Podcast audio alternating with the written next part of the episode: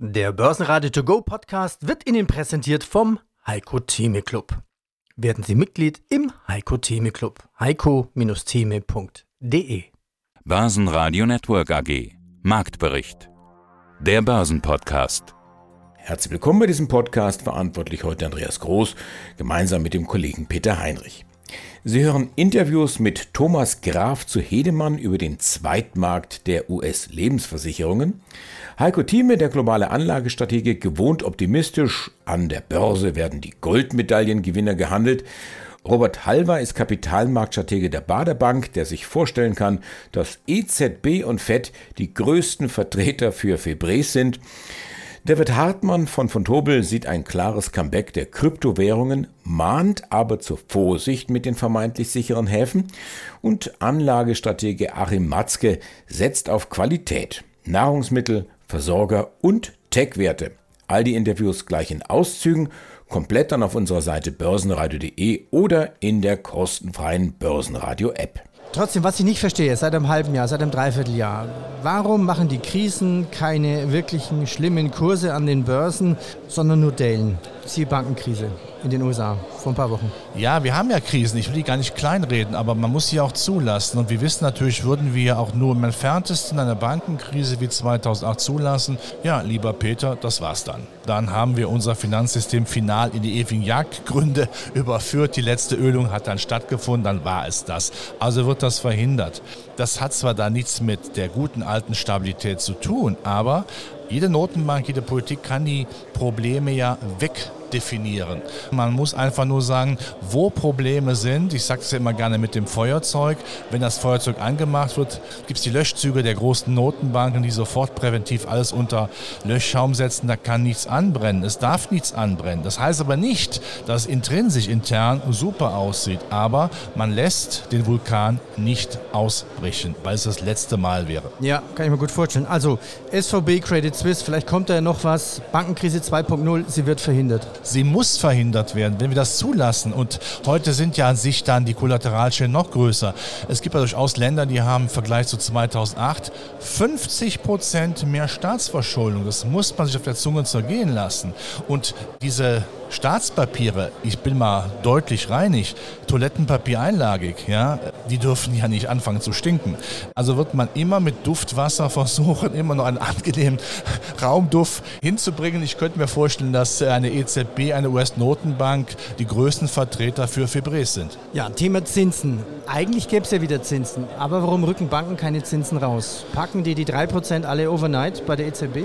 Ja, die Banken haben ja mehr Zinsen gegeben, aber das Schnaps behalten sie dann für sich. Das ist doch ganz klar. Ich meine, es ist ja auch geschäftstüchtig, wenn man sagt, wir haben lange Zeit Strafzinsen zahlen müssen, jetzt laben wir uns mal am Buffet das von den Notenbanken, gerade von der EZB ja ausgebreitet worden ist. Dieser kleine Aufschlag, den gewährt man sich gerne ne, und verkauft natürlich seine höheren Zinsen dann, als wäre es das achte Weltwunder. Aber nun gut, die Banken wollen halt auch leben und sagen, wir ziehen uns da auch mal etwas ins eigene Depot rein. Am Markt im Prinzip das gleiche Bild wie am Montag, warten auf die Tech-Riesen. Die kommen nach US-Börsenschluss, also lange nach dem Sandmann um 22 Uhr unserer Zeit. Der DAX unverändert 15.872 Punkte, ein leichtes Minus beim MDAX 27.546 Punkte. Mit der Performance der Tech-Werte entscheidet sich dann auch die weitere Richtung der Märkte. Knapp 30 Prozent verliert die angeschlagene First Republic Bank in den USA. Ein Blick in die Bilanz zeigt nämlich, da ist weitaus mehr Geld abgeflossen als befürchtet. Und die Sorge um eine mögliche Bankenkrise belastet dann die Deutsche Bank mit etwa 4 Prozent. Heiko Thieme, globaler Anlagestratege. Heiko, du hast immer gesagt, von November bis April läuft die stärkste Börsenphase. Sie war jetzt relativ stark gewesen, vielleicht nicht ganz so stark, wie man sich das oft hatte und wie man so den langjährigen Durchschnitt sehen kann. Aber was passiert denn jetzt eigentlich? Beginnt jetzt die saure Gurkenzeit an der Börse? Nicht unbedingt. Wir kriegen aber einige Schlaglöcher. Zwischen Mai bis Oktober, wer seit 1950 10.000 Dollar genommen hat, bezogen auf den Dow Jones Index und äh, war immer investiert zwischen Mai bis Ende Oktober, in diesen sechs Monaten, der hat aus 10.000 Dollar ungefähr 13.500 Dollar gemacht, also 35 Prozent, sprich nicht mal ein Prozent pro Jahr. Wer sich dagegen auf November bis Ende April fokussiert hat und dann das Geld rausnahm nach diesen sechs Monaten, der hat aus 10.000 Dollar über 1,1 Millionen gemacht. Und das zeigt die Überlegenheit zwischen der November- bis Aprilphase. In diesem Falle, jetzt gerade hinter uns liegend fast, nicht wahr, die November- bis Aprilphase brachte nicht sieben Prozent im Schnitt ein, sondern ungefähr die Hälfte. Das liegt aber daran, dass der Oktober davor, also im vergangenen Jahr, der beste Oktober in der Geschichte des Dow Jones war, also seit 1896, 126 Jahre zurückgehend. Und da war ein Anstieg 14 Prozent. Das ist noch nie passiert im Oktober, so einen starken Anstieg. Und das muss man also in Relation setzen. In anderen Worten, ich bin sehr zufrieden mit der Analyse. November und April bleiben die bevorzugten äh, sechs Monate im Jahresverlauf. Und jetzt fängt die Zeit an, wo man sich eben doch sehr stark überlegen muss, wann man investiert. Wir kriegen Sommerlöcher auch. Beim DAX-Index, äh, wo wir, das wir mal auf den DAX bezogen, wo wir hier bei 15.800 gut sind. Wir waren schon über der 15.900 Marke, haben die 16.000 Marke bisher knapp verfehlt.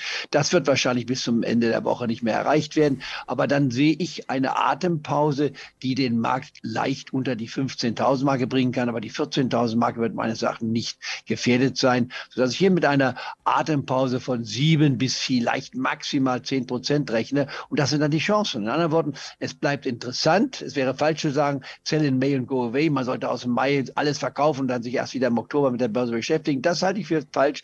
Aber man kann den Sommer genießen und dann die Börse etwas weniger betonen, aber Schwäche wäre ein ganz klares Kaufniveau. Und wir nehmen hier zum Beispiel die VW-Aktie auch heute mal wieder im Vergleich auf mit der Tesla. Die Tesla-Aktie ist zehnmal so hoch bewertet wie die VW. Und da frage ich mich, ich kriege eine Dividendenrendite von über sieben Prozent bei VW. Warum nicht VW bei 121 kaufen? Es hat zwar lang gedauert, wird vielleicht noch ein bisschen länger dauern, aber VW in meinen Augen in den nächsten neun bis 15 Monaten ist absolut mit bei mir oben auf der Liste zu setzen. Und jetzt noch ganz wichtig, ein Zusatz, den wir nicht erwähnt haben. Die Leoni, eine Aktie, die ich früher mal empfohlen empfohlen hatte. Das war, ging hoch und runter, man konnte im Endeffekt aber Geld verdienen. Die Leoni-Aktie, sie geht für die Aktionäre leer aus. Das ist ein Totalverlust. Aber wer diesen Totalverlust nicht wahrnimmt, jetzt bei 25 Euro Cent, der macht einen Fehler. Dann kann er die Verluste nicht geltend machen gegen seine Gewinne. Also bitte die Verlustposition, wer sie hat bei Leoni, mitnehmen und diesen Verlust nutzen, um die Gewinne, die man hat, die sonst mit 27 Prozent besteuert werden, sie steuerfrei zu machen. Insofern können Verluste manchmal auch gut sein, wenn man sie auch aktiv in seinem Portfolio aufwärt. Wer es einfach verfallen lässt, der kriegt meines Wissens nach keine Abschreibungsmöglichkeit. Also Leoni bitte aktiv verkaufen und dann weiter zu den positiven Positionen übergehen. Und wir erwähnen ja das eine oder andere in der Börse. Also es bleibt konstruktiv, aber es wird eine schwierigere Phase sein, als die wir seit Oktober vergangenen Jahres bis heute an der Börse haben. Na, schon die Steuererklärung gemacht? Wir vom Handelsblatt haben in einem Steuerspezial analysiert, worauf das Finanzamt bei der Steuer 2023 genauer guckt. In unserem PDF-Ratgeber finden Sie die wichtigsten 16 Neuerungen, Einstiegstipps für Elster und vier Wege, wie Sie das Maximum herausholen. Sichern Sie sich also jetzt das digitale Handelsblatt vier Wochen für nur 1 Euro unter handelsblatt.com slash mehrwissen von 17.000 beim DAX, um das noch zu sagen, bleibt für mich das Ziel am Jahresende und beim Dow Jones, auch wenn es eine anspruchsvolle Prognose ist, 38.000. Also das bleibt die Zielrichtung. Pepsi und McDonald's performen im ersten Quartal besser als erwartet. Euro und Öl leicht unter Abgabedruck, 13% im Plus die Aktie von Jung Heinrich. Ebenso wie Wettbewerber Kion vergangene Woche läuft das Auftaktquartal deutlich besser als erwartet. Ja, hallo zusammen, mein Name ist Achim Matzke, ich bin der Chefanlagestratege von Matzke Research. Der DAX. Wir hatten ja am Freitag so die Idee, Mensch, der rutscht runter auf 15.700, dann hat er bei 15.800 XXX geschlossen. Ist die 16.000 greifbar oder in Gefahr? Nee, sie ist durchaus greifbar. Ich meine, man muss ein bisschen einbinden. Wir haben auf der einen Seite in diesem Jahr auch schon gut 14 Prozent hinzugewonnen. Das liegt schon deutlich oberhalb eigentlich der Erwartungen, die eigentlich zum Jahreswechsel so ein bisschen genannt worden sind. Wenn wir aber in Europa schauen, dann sehen wir ja zum Beispiel der französische Aktienmarkt hat ja neue historische Höchstkurse gemacht bisschen begünstigt durch die Zusammensetzung. Der Eurostox 50 ist fast bis an die Kurstops aus dem vorletzten Jahr rangelaufen, bevor dann die Bs einsetzte, sodass der DAX sogar ein bisschen hinterherhinkt. Also wir müssten ja sozusagen auch bei 16.300 stehen, wenn man es vergleichbar macht mit dem französischen Markt oder dem Eurostox 50.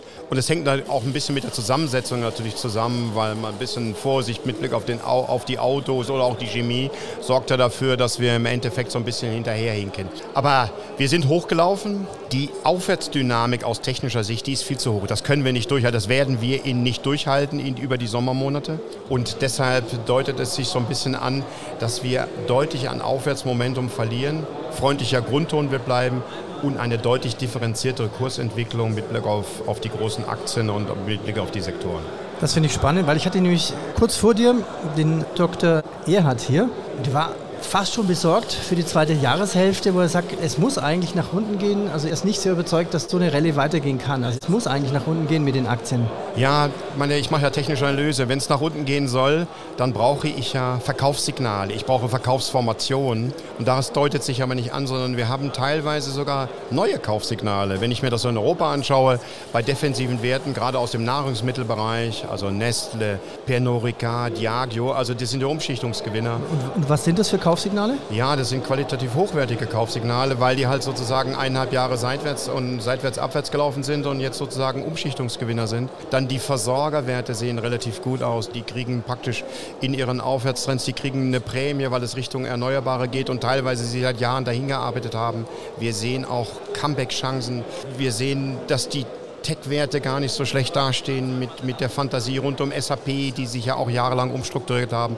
Wir sehen da Übernahmen praktisch wie bei Software AG, wo es jetzt ein Übernahmeangebot gibt. Also von der Seite her, die Charttechnik, ich brauche ja Verkaufssignale, um zu sagen, dass es sozusagen jetzt geht's runter. Und diese Verkaufssignale, diese Verkaufsformationen, die müssen sich bilden, das braucht Zeit. Mhm. Und deshalb, es deutet sich eher an, dass wir eine schöne Rallye gefahren haben, die Gewinne verteidigen werden und so eine Art freundlichen Grundton haben.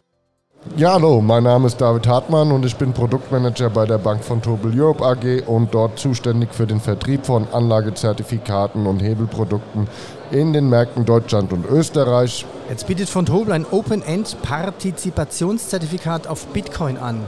Wie funktioniert es denn einfach? Rauf, runter, ich kaufe, genau. nehme alles mit?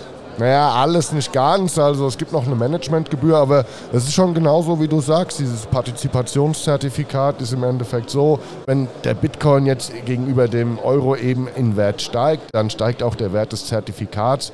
Man muss nur dabei bedenken, dass eben die tägliche Performance dann noch um die Managementgebühr reduziert wird, aber es ist eine der einfach verständlichsten Strukturen. Steigt der Bitcoin, steigt der Wert des Zertifikats und umgedreht. Aber es ist einfach. Ich habe mein Depot, egal wo auch immer, und dann kaufe ich diese WKN-Nummer mhm. und fertig, oder?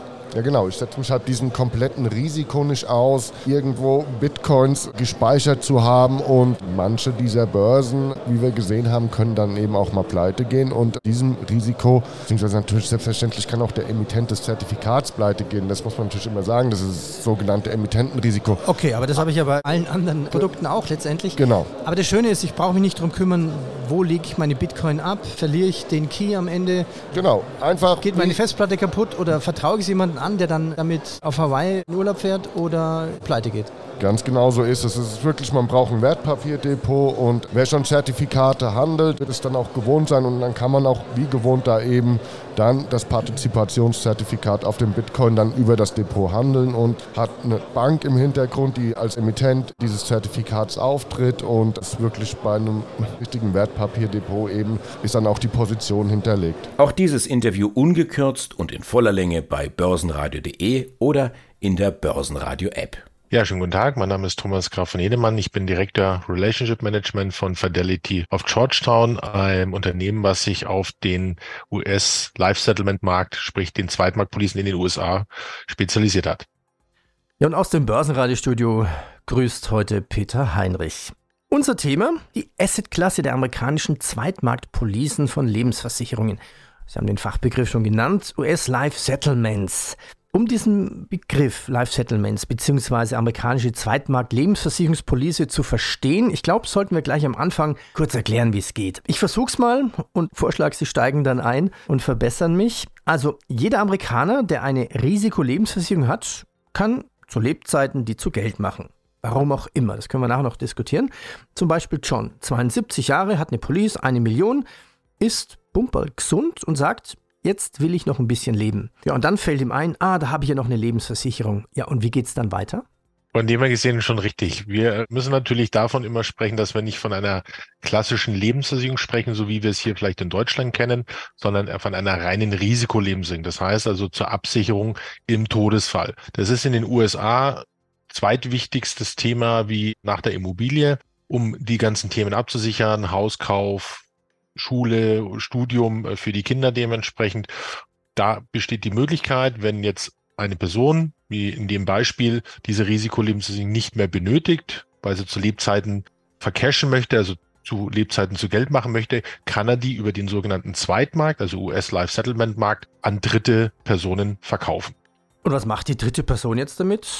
Sagt, hey John, du bist 72, ich gebe dir, die ist eine Million wert, ich gebe dir jetzt, was ich, was kriegt er? Die Hälfte, ein Drittel?